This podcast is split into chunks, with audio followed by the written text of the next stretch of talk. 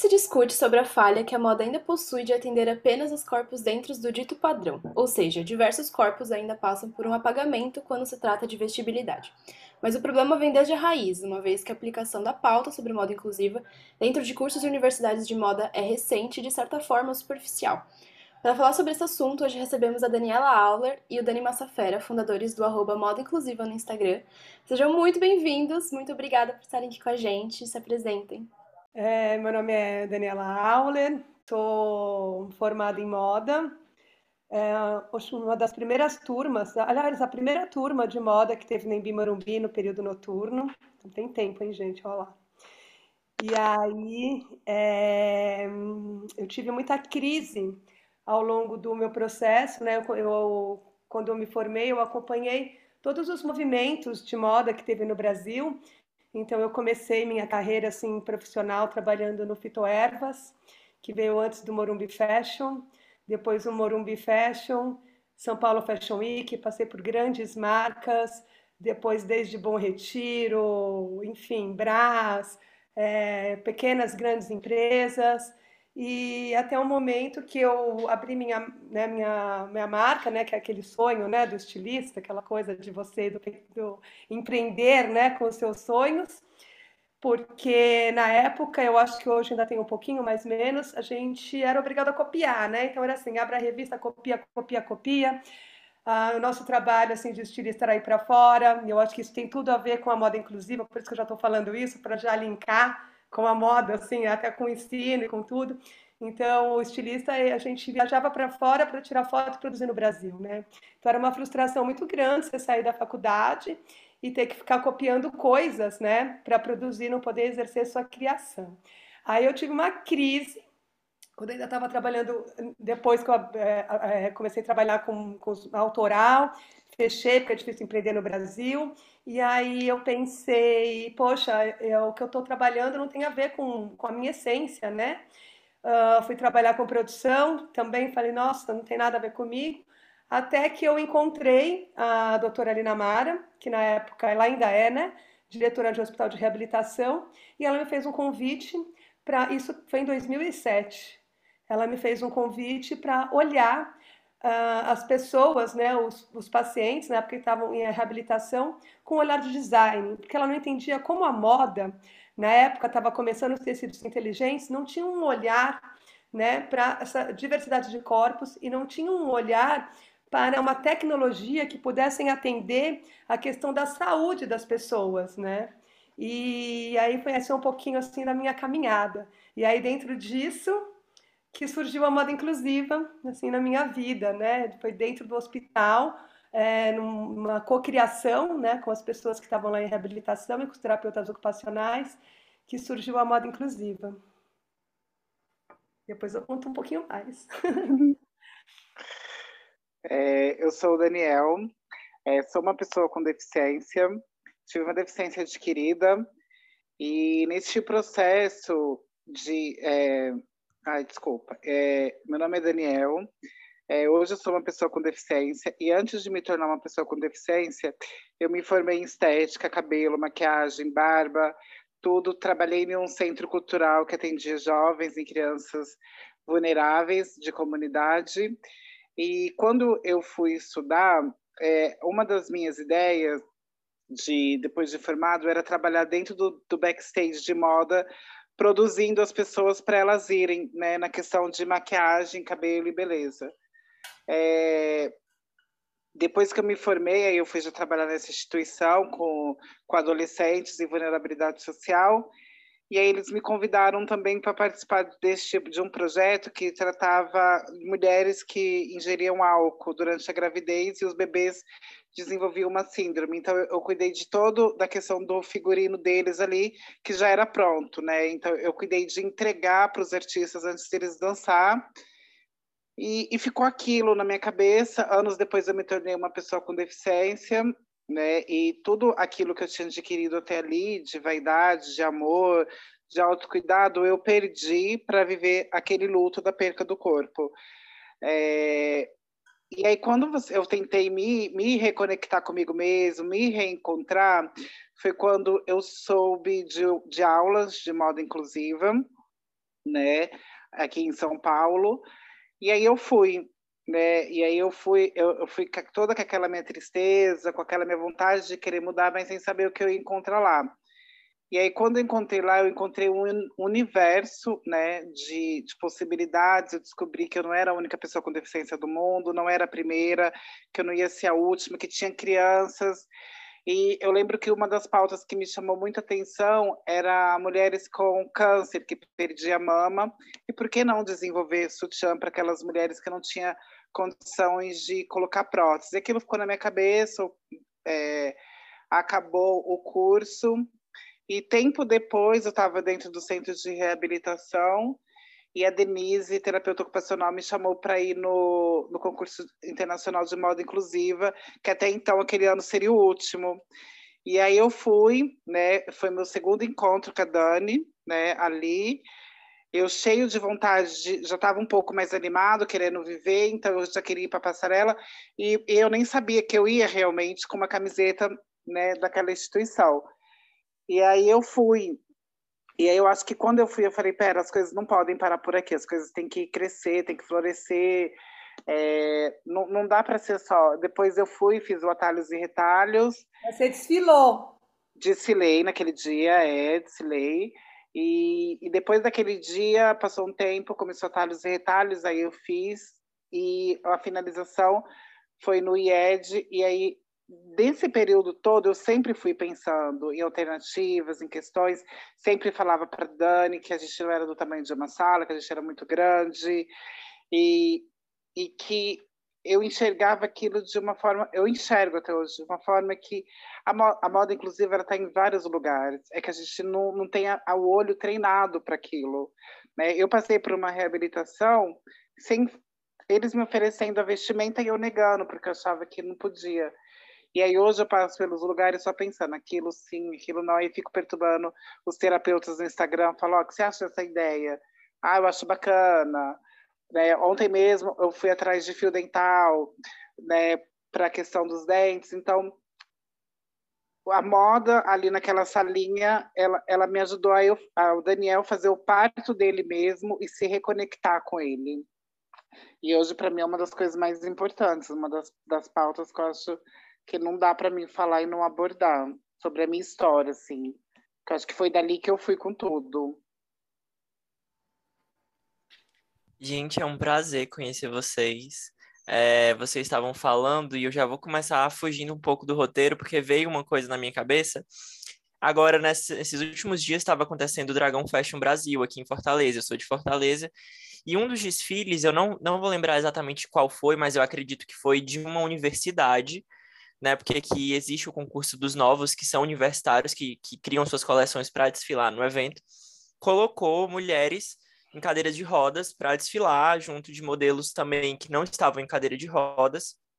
E isso também me remeteu ao começo do ano, que a Moschino lançou uma coleção e também tinha um modelo com cadeira de rodas. A gente viu muito isso na Semana de Moda de Nova York. E eu, fiquei, eu fico pensando, assim, é, quando a gente vê aquelas imagens e aquelas mulheres na passarela, eu acho que existe inicialmente uma situação de encantamento com aquela coisa da inclusão daquelas mulheres estarem ali.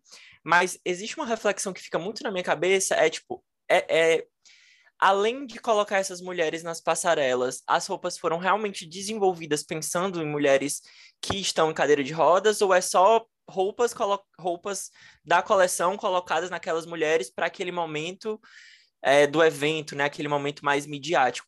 E aí eu queria saber como vocês leem, como vocês entendem esse, esse processo, assim, dessas marcas que não são necessariamente inclusivas, mas que acabam colocando é, essas pessoas para meio que criar um marketing, né? Ou para criar mesmo uma imagem de, de inclusão. Não sei se eu fiquei muito claro. Posso começar? Vamos lá.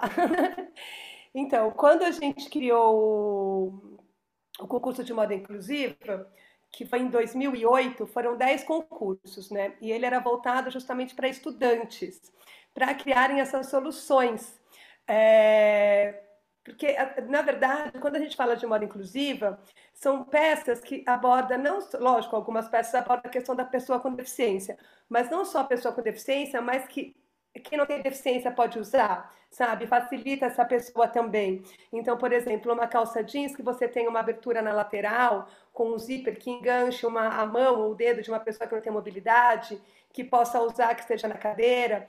Então, assim, são coisas simples. E o que eu via lá atrás, eu não posso falar agora com pertinência, porque eu vi o desfile da Moschino, por exemplo, né? Que entra na passarela, foi lindo. Eu acho importante porque a gente começa a ver esses corpos dando visibilidade, né? É, você já começa a ver isso. Mas assim, o que eu vejo é que às vezes acontece uma coisa muito midiática e não vou falar assim dessas marcas, porque eu não sei se essas marcas realmente fizeram e tem dentro da coleção delas é, peças que podem ser inclusivas, né? Porque o que acontece às vezes tem algumas marcas que você entra em lojas e você começa a ver peças que são totalmente inclusivas, mas que as pessoas ainda não atinaram ou não colocam aquilo. Podia ter um tag. Podia... Ai, gente, olha a perereca aqui na minha casa gritando. Podia ter um. Aquelas, né? Podia ter um tag, podia ter alguma coisa que falasse: olha, preste atenção nessa peça. Então, as pessoas às vezes não atinam para essas coisas. Então, assim, uh, eu, eu acho legal que já tenha visibilidade desses corpos nas passarelas, mas o que eu vejo de todos os anos, assim, desde 2008 que eu comecei, né, que a gente começou a trabalhar isso, e tentou ir para as universidades e que aumentaram os trabalhos de conclusão de curso e que a gente tenta trabalhar com as empresas, mostrando que você não tem que fazer uma roupa só para a pessoa com deficiência, é que ainda falta a questão das peças adaptadas de uma certa forma, né? E também de pessoas com deficiência em todo o ciclo da confecção. Então, uma pessoa com deficiência que possa estar lá junto do desenvolvimento de produto, né? Que ela possa. Porque o que eu falo, não adianta a gente falar pelo outro. Sim, a gente tem um. Eu, eu Daniela, falo do meu lugar né, de, de estudo, né, de uma profissional de moda, de todos os anos que eu estudei, conversando com as pessoas. Mas o Dani tem o lugar, né, da pessoa com deficiência que sabe as necessidades dele. Então, assim, eu tenho que trabalhar com ele. Então, uma coisa que eu sinto nas empresas é a falta da diversidade dentro dos ciclos é, dos setor, setoriais mesmo da confecção. Então, eu, eu, eu, sinto um pouquinho isso que falta, assim, na indústria e no mercado hoje. É. Agora, não, tô, não posso falar dessas marcas porque eu não sei a fundo, tá? Só para deixar bem claro. Uhum. É, eu acho que é, um gancho no que a Dani estava falando, eu pensei, é como a rampa, né? A rampa ela é feita para pessoa né, com deficiência, mas ajuda a senhora que vem da feira com carrinho, a moça que está com o bebê no carrinho, que acabou de ganhar bebê. Então, a inclusão ela acaba sendo boa para todo mundo, mas aí chega uma galera né, que, que, que é do hype, sabe? A gente sabe que hoje na internet a gente tem tudo para lacrar colocando uma pessoa com deficiência ali. Mas aquela pessoa ela vestiu aquela peça sozinha? Aquela pessoa ela teve o direito de pagar com independência? É ir até o, no provador, ir no caixa? Então, eu acho que assim, o, o que, que é realmente inclusão? Inclusão é você vestir a pessoa, tirar a independência dela, colocar ela na passarela, chamar a grande mídia e falar, eu fiz, ou você eh, dá o direito daquela pessoa se vestir, escolher, pagar e colocar. Então, as grandes empresas também, ela está surfando nesse hype de inclusão, né? As grandes emissoras também, hoje a gente vê pessoas com deficiência apresentando o programa, mas não tem uma pureza de verdade, eu não sinto uma pureza, né? Eu como o desfile da, da mudando para outra marca, o desfile da DK, tinha pessoas com deficiência, mas não tinha verdade, né? E esses grandes influenciadores aí que são da moda, eles foram para cima exatamente nessa pauta. É como você querer falar de plus size, mas sei lá, sabe? Não, não, não deixar a pessoa exercer aquilo que o hospital salva, a reabilitação devolve aquela pessoa para a sociedade. E, então, eu, eu, eu confio desconfiando. Eu acho bonito, eu acho importante, eu acho que tem que valorizar sim mas eu acho que ao mesmo tempo eles ocultam aquelas pessoas que estão ali acreditando na causa e seguindo a cartilha à risca. Eu acho que eles invisibilizam um pouco, porque eles podem lacrar muito mais do que as pessoas que estão naquele caminho correto, seguindo as pautas de nada sobre nós sem nós. É a voz da pessoa com deficiência, é a pessoa com deficiência que tem que falar. Não é? A, a, independência dela é muito importante. Então, eu acho que o lacre ele não pode vir junto com o lucro, não, não combina, né? Não é uma inclusão verdadeira.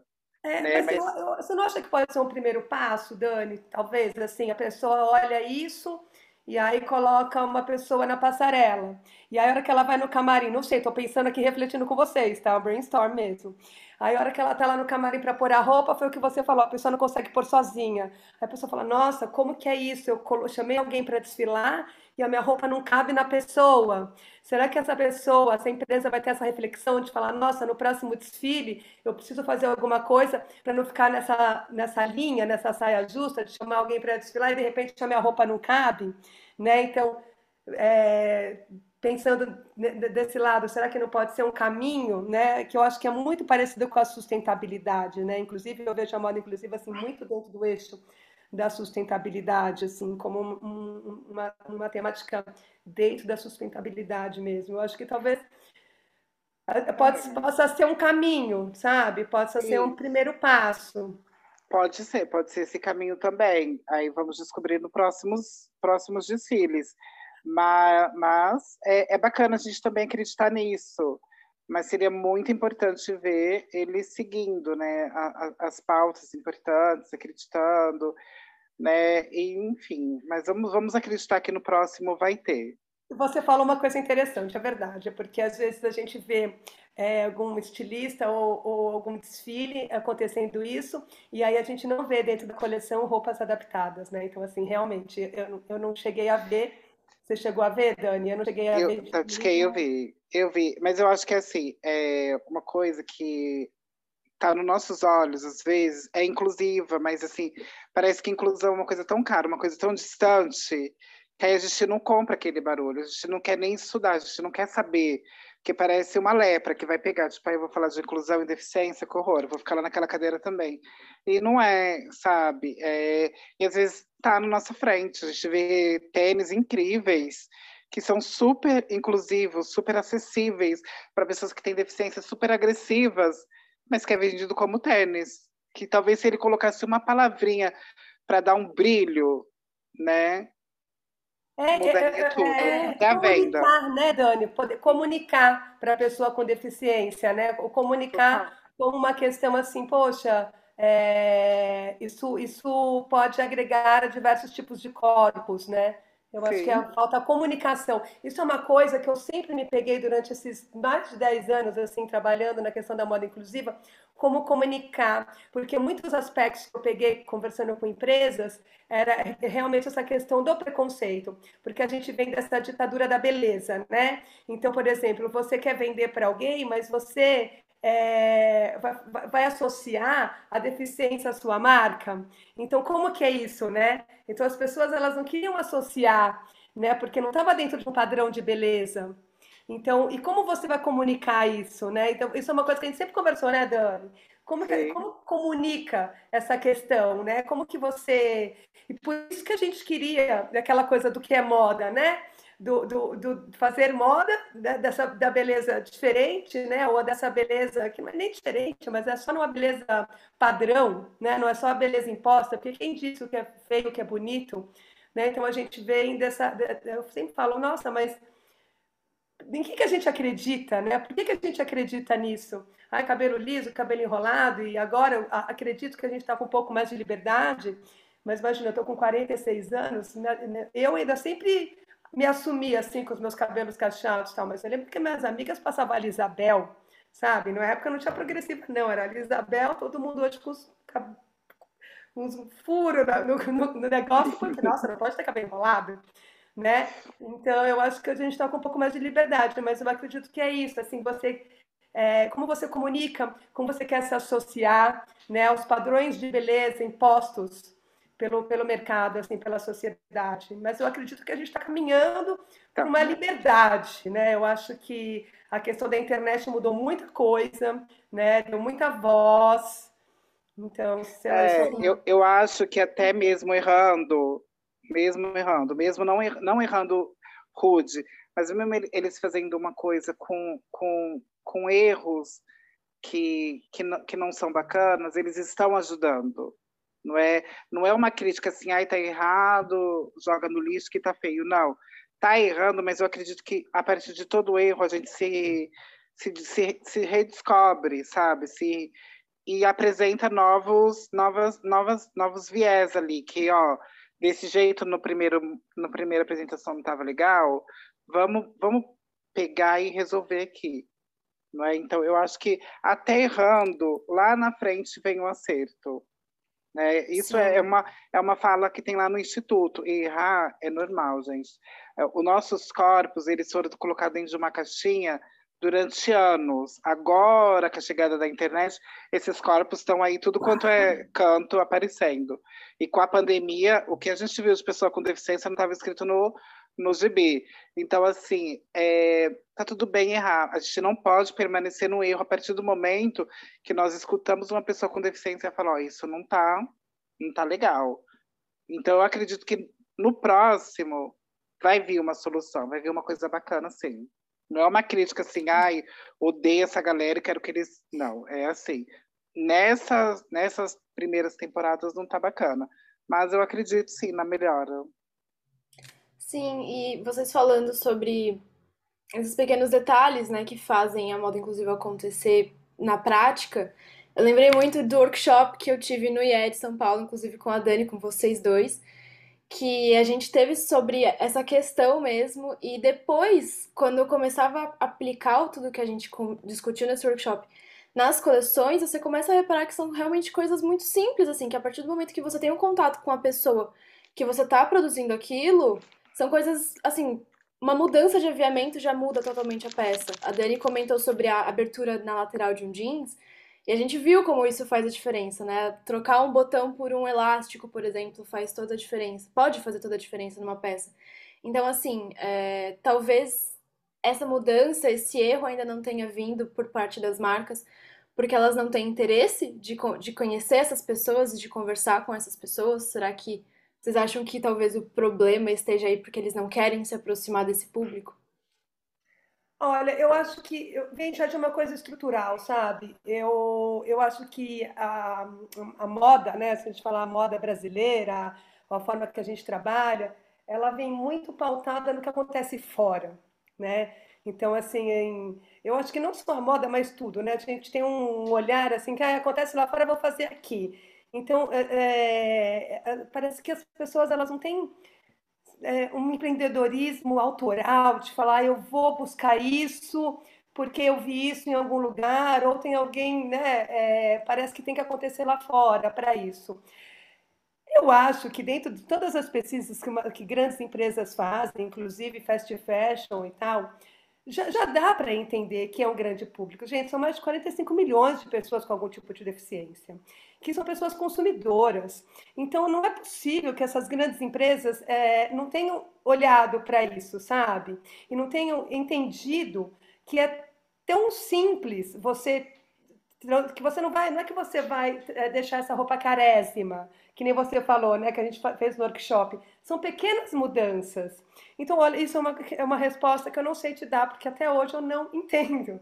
Eu não consigo entender o porquê que não se faz isso. Depois que a Tommy Hilfiger lançou a, a coleção é, de moda adaptada, que foi um sucesso, eu até fiquei com esperança. Eu falei, ah, agora que lançou lá fora, que a gente, o povo vai confiar, né? Apesar da gente ter criado isso aqui, né? Porque lá fora eles eram muito pautados na moda mais diremos assim, hospitalar, funcional, sem ser aliada com o estilo e a beleza das pessoas, né? Então a gente com os concursos a gente começou a entrar mais na identidade das pessoas, que a pessoa ela, não é porque ela tem uma, um tipo de deficiência que ela não tem um estilo, ela tem estilo, ela, ela, ela, ela sabe o que ela quer vestir, ela tem a sua essência, né, Dani?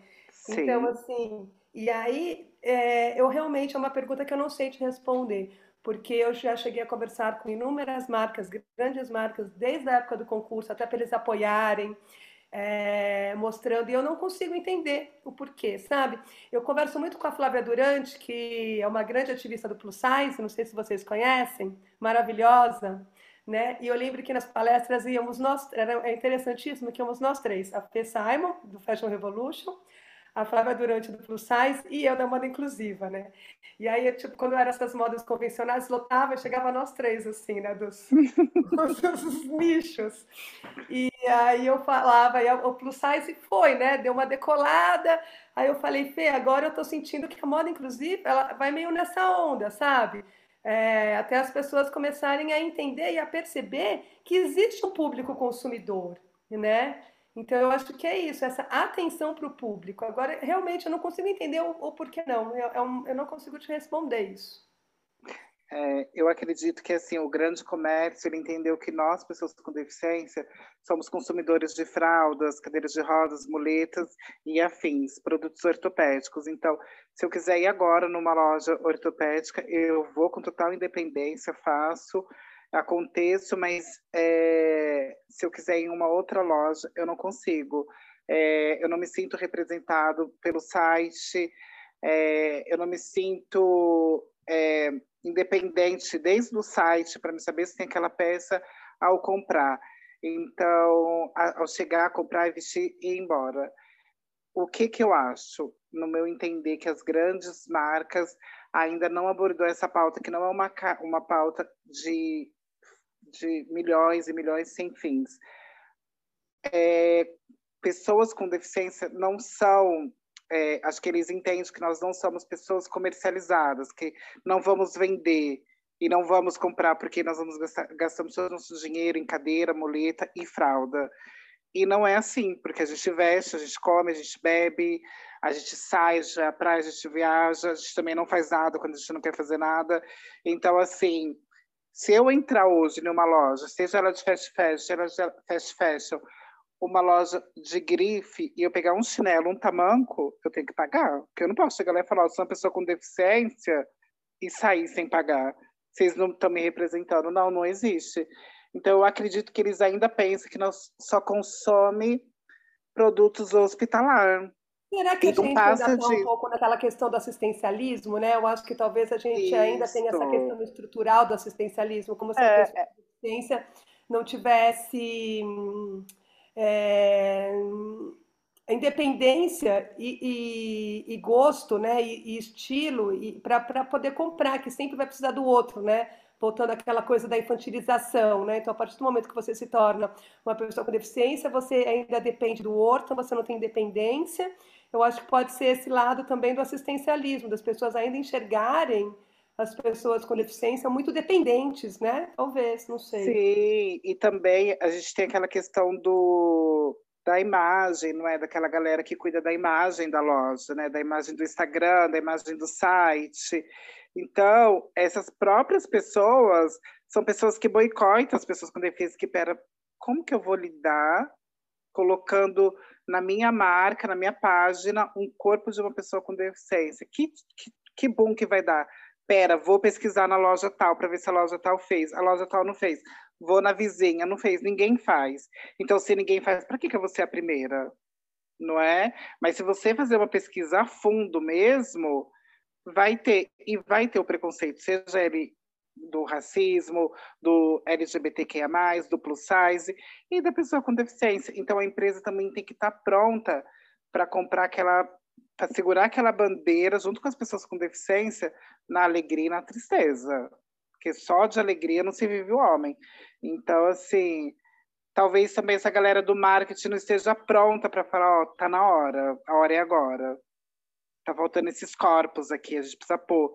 Porque quando eles entram na nossa loja com toda a dificuldade que tem, eles compram, eles provam e eles pagam. Eles precisam saber né, que tudo isso de pessoas com deficiência não estão pedindo roupa na rua, porque senão não, não, teria mais moradores, era só uma cadeira em cada esquina pedindo roupa. Né? Mas sabe então... o que eu sinto também, Dani, agora você falando do pessoal estar tá preparado, por exemplo, da, das minhas amigas, né, com deficiência visual, auditiva, cadeirantes, enfim, que eu entro até nas minhas pesquisas, né? Porque eu não faço mais nada sozinho, eu faço com a minha turminha, né? Vamos dar aula? Vamos junto, não sei o que, porque eu acho que é isso, né? Porque quando você vai dar aula, eu vou dar uma aula, vou fazer uma palestra, né? Às vezes não tem oportunidade deles irem comigo, mas eu sempre faço questão ou de abrir um vídeo e tal. É, é diferente, né? Eu falar e o Dani falar, né? Para uma sala de aula, né? Você que participou do workshop, assim, é diferente. Então, às vezes eu sinto, quando eu vou fazer pesquisa em lojas, é, eu, eu, eu, volto a falar que é muito estrutural, vem lá de trás, desde as escolas, onde antigamente as pessoas com deficiência não podiam estudar juntas, as crianças não estudavam juntas. Foi uma luta para que as crianças pudessem estudar juntas. Não vou nem entrar nesse tema agora, que foi desconstruído, né? O tanto trabalho. Mas se desde criança a gente já tivesse com, com, com, a, com, com as crianças já juntos, pessoas com deficiência, junto com pessoas sem deficiência, e, e, tudo isso é mais é normatizado, né, diremos assim, não sei que palavra usar, vou usar essa palavra, mas não sei se ela é adequada, mas normalizado. Então, assim, você cresce, você vai trabalhar numa empresa, isso já está dentro da sua mente. Você já tem aquele amiguinho que era cadeirante, aquela amiguinha que não enxergava, que lia em braille, que hoje ela pode ver o QR Code. Então, você já vai criar, é, não só na moda, mas em outros serviços, com esse pensamento da diversidade. Só que aí não adianta a gente, desde lá de trás, de criança, todo mundo separado, e aí né, cresce, com distanciamento, você chega numa loja, a vendedora não sabe nem como te atender, não sabe nem se dar a mão para um cadeirante, como que ela vai abordar uma pessoa que não enxerga, né, que tem uma deficiência visual. Então eu acho que isso já vem lá de trás, né, desde a educação que a gente já tem assim dentro do nosso, do nosso país, né? Ou do mundo, enfim. Total. Total, gente. Eu poder. Quer falar, Dani? Não, eu concordo com cada letra que a Dani falou. E é muito curioso. É, você estava falando, Dani, eu lembrei de outra coisa, de, assim, a parte, mas que estava acontecendo na minha vida atualmente. É, eu faço mestrado em comunicação e eu tava, tô escrevendo um artigo justamente sobre como se a gente inserisse literatura infantil com temática queer para a criança, a criança cresceria com essa ideia de que o queer faz parte da nossa sociedade, né? E eu acho que se a gente para e pensa em diversas outras, outras estruturas sociais, a inclusão precisa estar tá presente na escola, precisa estar tá presente na família. Eu acho que hoje em dia a nossa sociedade como um todo, ela ainda é muito capacitista, ela ainda é muito preconceituosa. Então, assim, a, as mudanças precisam acontecer em diversos lugares para que a moda também mude, né? Tipo, a gente não pode isolar a moda da sociedade, do contexto geral em que a gente vive. Então, é, quando eu paro para pensar nisso, eu fico assim, nossa, é, tanta coisa que a gente precisa fazer para que as coisas mudem, né? da onde é que a gente vai tirar força para fazer tanta coisa mudar? Porque precisa mudar muita coisa. Mas a gente está no caminho, né?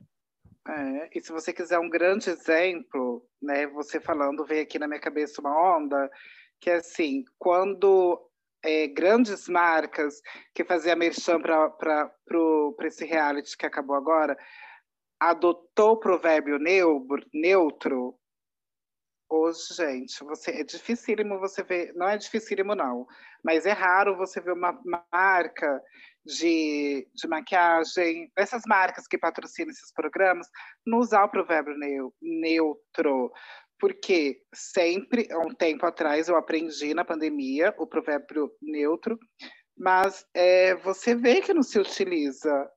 E aí eu me questionei, falei, estamos correto, não existe isso. Mas aí parecia que era a Dani, a Lara e a Eleonora que falava para mais ninguém do mundo. Parecia que eu só falava com elas. E aí, depois que um reality mostra uma pessoa travesti e as grandes marcas apoiam, parece que naturalizou. Então, por que não pode fazer esse grande apoio com, com, com as pautas de inclusão e acessibilidade? Não entendo por que não pode, né? Então, é isso, é uma coisa de, de você estruturar e, e, e muita também da, do medo e da má vontade. E da conscientização, né, Dani? Eu acho que ainda tem muita gente assim que tem a falta de conscientização, né? Ah, eu acredito nisso. A partir do momento que você teve a consciência, você atuar, né? Porque eu acho que a gente ainda tem muita ignorância relacionada à temática da, da acessibilidade, né? Então, uma coisa Tá, é, uma questão é, é, é, a pessoa não ter a consciência, ter uma loja, não ter um provador. A partir do momento que ela tem um provador para pessoa com deficiência, para poder atender essa pessoa, e aquele provador está cheio de caixas, de entulhos, de vassouras, aí é outra questão que às vezes, como a gente vem assim de um, de um lugar que a gente não foi educado para estar tá trabalhando com a diversidade, não só da questão da pessoa com deficiência, né, mas de, de todos os lugares onde as minorias são as maiorias. É, então, quando você tem uma consciência já, que nem o provador, né, por exemplo, que já existe na loja, né, que é lei, e aí a pessoa usa como lugar de guardar caixas e entulhos e tal, é uma coisa, né? E a outra é conscientizar algumas lojas que às vezes elas não têm nem é, ainda essa percepção, né, da acessibilidade por conta disso tudo, né, dessa questão dessa educação estrutural que a gente vive. Total. E só uma outra coisa que veio enquanto estava ouvindo vocês falarem é que como a gente normaliza o fato de que nós que nos adaptamos à moda, né? Não é a moda que se adapta a gente. Tipo, a gente se adapta à roupa, a gente se adapta ao que tem na loja, e não é a loja que está pensando no consumidor, é o processo contrário. Isso está tão enraizado na gente, né, como, como consumidor, como pessoas, que parece que não existe um outro movimento, só existe esse movimento e a gente que tem que se acostumar e, e seguir com ele. Total. Você pensa assim, quando você está indo para sua aula, ou sei lá, para um grande evento, e você, sei lá, esquece o, uma gravata. Você tinha que trazer gravata e você entrou no carro e deu uma acelerada e falou, pera, gravata. Então você vai ter que fazer, entrar no condomínio, chamar o elevador, subir até seu, pré, seu andar, entrar no seu apartamento, pegar sua gravata, descer. Olha o tanto de tempo que você comeu. Agora imagine isso acontecer com uma pessoa com deficiência. A falta de acessibilidade, a falta de independências nos shoppings. Esses, há um tempo atrás eu acompanhei uma história que parecia uma novela no Instagram que lá, lá no Rio de Janeiro, um menino né, que eu sigo ele, ele foi ao shopping, e aí quando ele chegou no shopping, ele foi convidado a usar o elevador de, de lixo, que não cabia a cadeira dele. Né? Hoje, gente, é, é que assim, eles ainda estão em, em 99, as grandes empresas, porque se eles já estivessem em 2022, eles já tinham acordado, com o celular você filma, e foi o que ele fez. Ele a mãe dele entrando no, no elevador do, do lixo ali, para ir para a praça de alimentação, porque a praça de alimentação só tinha um elevador para pessoas sem deficiência, que não usava cadeira de roda. E aí aquilo ali deu um burburinho tal, mas o shopping não se posiciona, né, não se coloca, não pede desculpa. E qual é o shopping que não consegue fazer uma acessibilidade? Porque as, as empresas e o shopping e, e outros lugares não acreditam que aqueles lugares possam ser acessados por pessoas com deficiência. Né?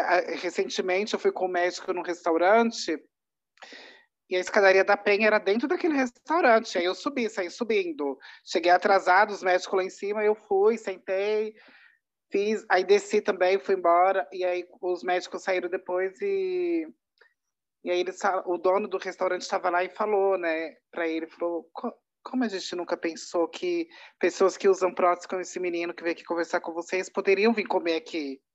O negócio do lado do metrô, na frente do Luci, não na frente assim, mas um pouquinho perto, não tinha acessibilidade. Aí foram, conversaram com os médicos que vão lá sempre. Agora o lugar é super acessível. Então, é, é, tem lugares que não são, não, não pensam que nós, pessoas com deficiência, e nós, pessoas com deficiência, somos nutridos né, durante uma parte da nossa vida, a não frequentar certos lugares. Então as coisas não mudam. Mas quando a gente fala bem assim, eu preciso ouvir o barulho do tabu quebrado pelo menos uma vez por mês, aí você vai começando a ir em lugares. E lugares, lugares que não tem outras pessoas com deficiência. E aí você vai plantando coisas que você não vai ver nem germinar, porque às vezes você vai, planta e não volta mais naquele lugar. Entendeu? E então as pessoas com deficiência também têm que abraçar isso e falar, pera, eu preciso me mostrar, me aparecer, gostar, me amar. Eu preciso sentir um tesão pela vida, já que eu passei pelo coma, quase morri. Cara, eu tô vivo. Eu preciso ir à praia. Eu preciso ir ao shopping. Eu preciso tirar uma habilitação.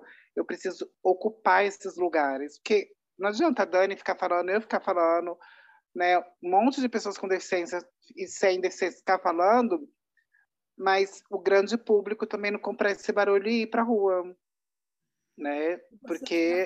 Ai, desculpa, Dani, termina. Não, porque acredita que não pode.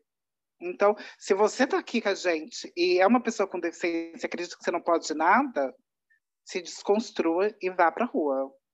Né? Nem que seja para tomar um picolé. Vá para a rua e depois nos conte como que foi. E para é, só falar dessa sua questão da moda, né? Que você tinha falado que a gente se encaixa nela. E eu acho que chegou a hora da gente começar a trabalhar. A moda ela foi tão é, tão dura, né? Ela foi tão impositiva durante anos, né? Ainda mais, eu acho que é mais ainda no Brasil, né? Que a gente ainda vem desse colonialismo aí, que a gente né, não, não, não, não entra numa identidade. Eu acho que a gente tem que começar a usar ela como uma ferramenta é, social para fomentar um positivo na sociedade, né? Porque a moda, ela nada mais é do que uma reflexão do que está acontecendo na sociedade, né? Eu entendo isso. Então, assim, por isso que é muito mais fácil a gente estudar uma moda que já passou dos anos 60, dos anos 70, do que uma moda agora acontecendo, porque a gente está no meio do furacão ali. Então, a gente enxergar aqueles desafios, a moda está ali, está tá acontecendo, é o que a gente está vivendo, né? A moda é uma expressão da sociedade. Né? Eu enxergo muito isso, né? Então, a forma que a gente que a gente veste, que a gente vai se, se colocar, mesmo o não, né? O não moda, não deixa de ser a gente se posicionar, né? Através do que está acontecendo, né? Na moda.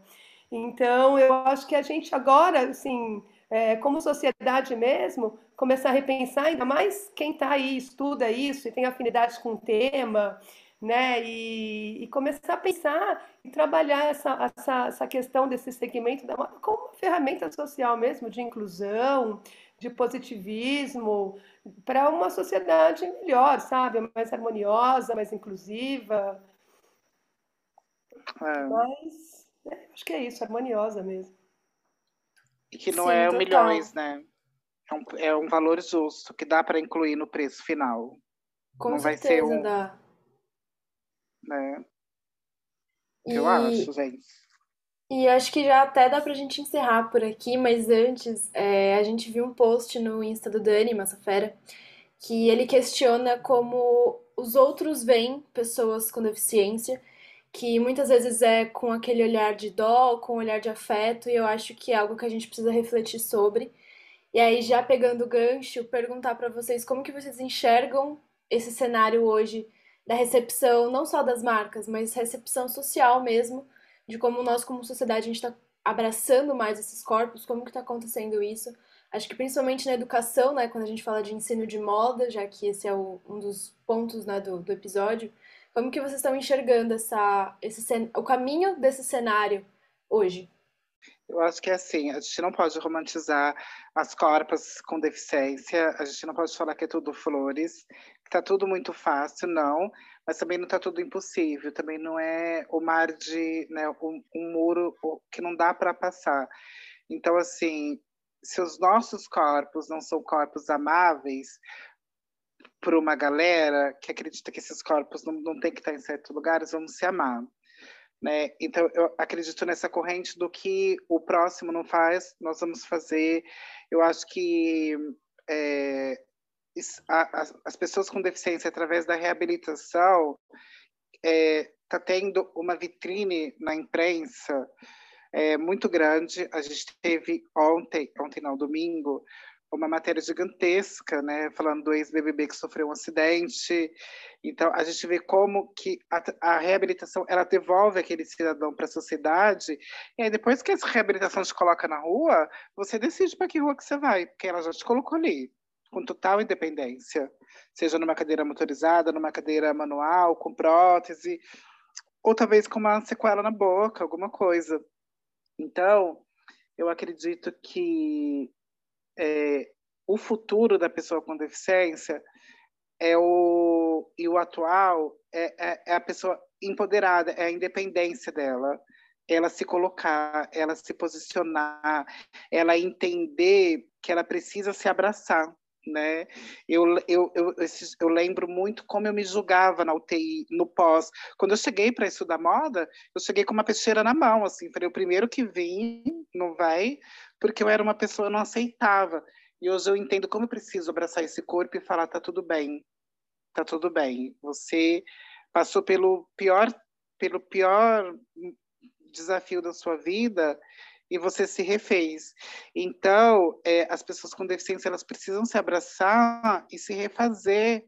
E não está errado você se empoderar, porque é, é, é uma filosofia que a gente não pode se colocar, que a gente não pode se posicionar, que a gente não pode é, debater as questões políticas. É, a gente está sendo nutrido, né? Porque as pessoas acreditam que a gente não pode, e, e não existe essa pauta, a gente pode tudo.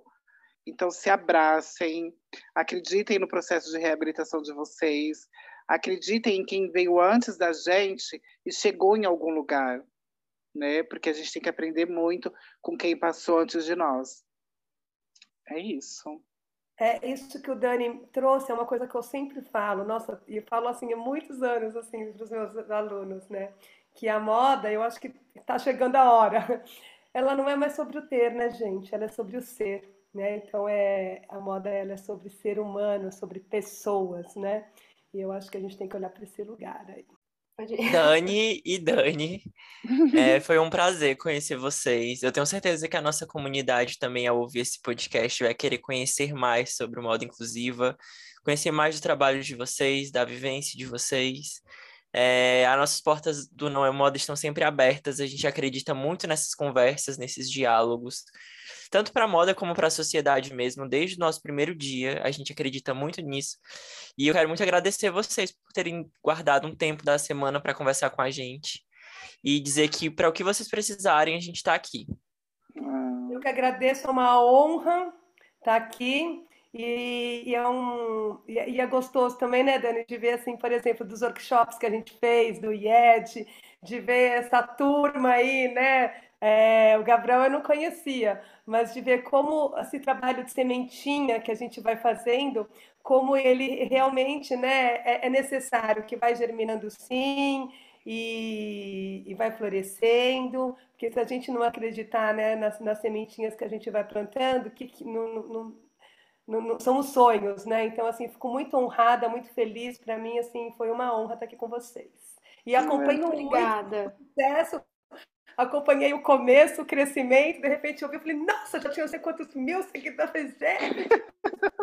Escuto todos, e são uma galera que eu gosto, bacana, sou fãzona, viu, gente? Obrigada aí pela oportunidade, estou me sentindo Obrigada, muito gente.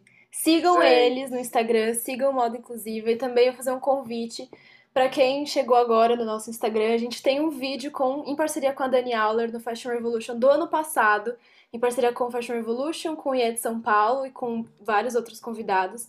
Tá lá na nossa aba do IGTV no Instagram, arroba não é moda, caso você não siga, então vai lá ver, porque tá muito legal. E muito obrigada, Danis, por estarem aqui com a gente, foi uma honra.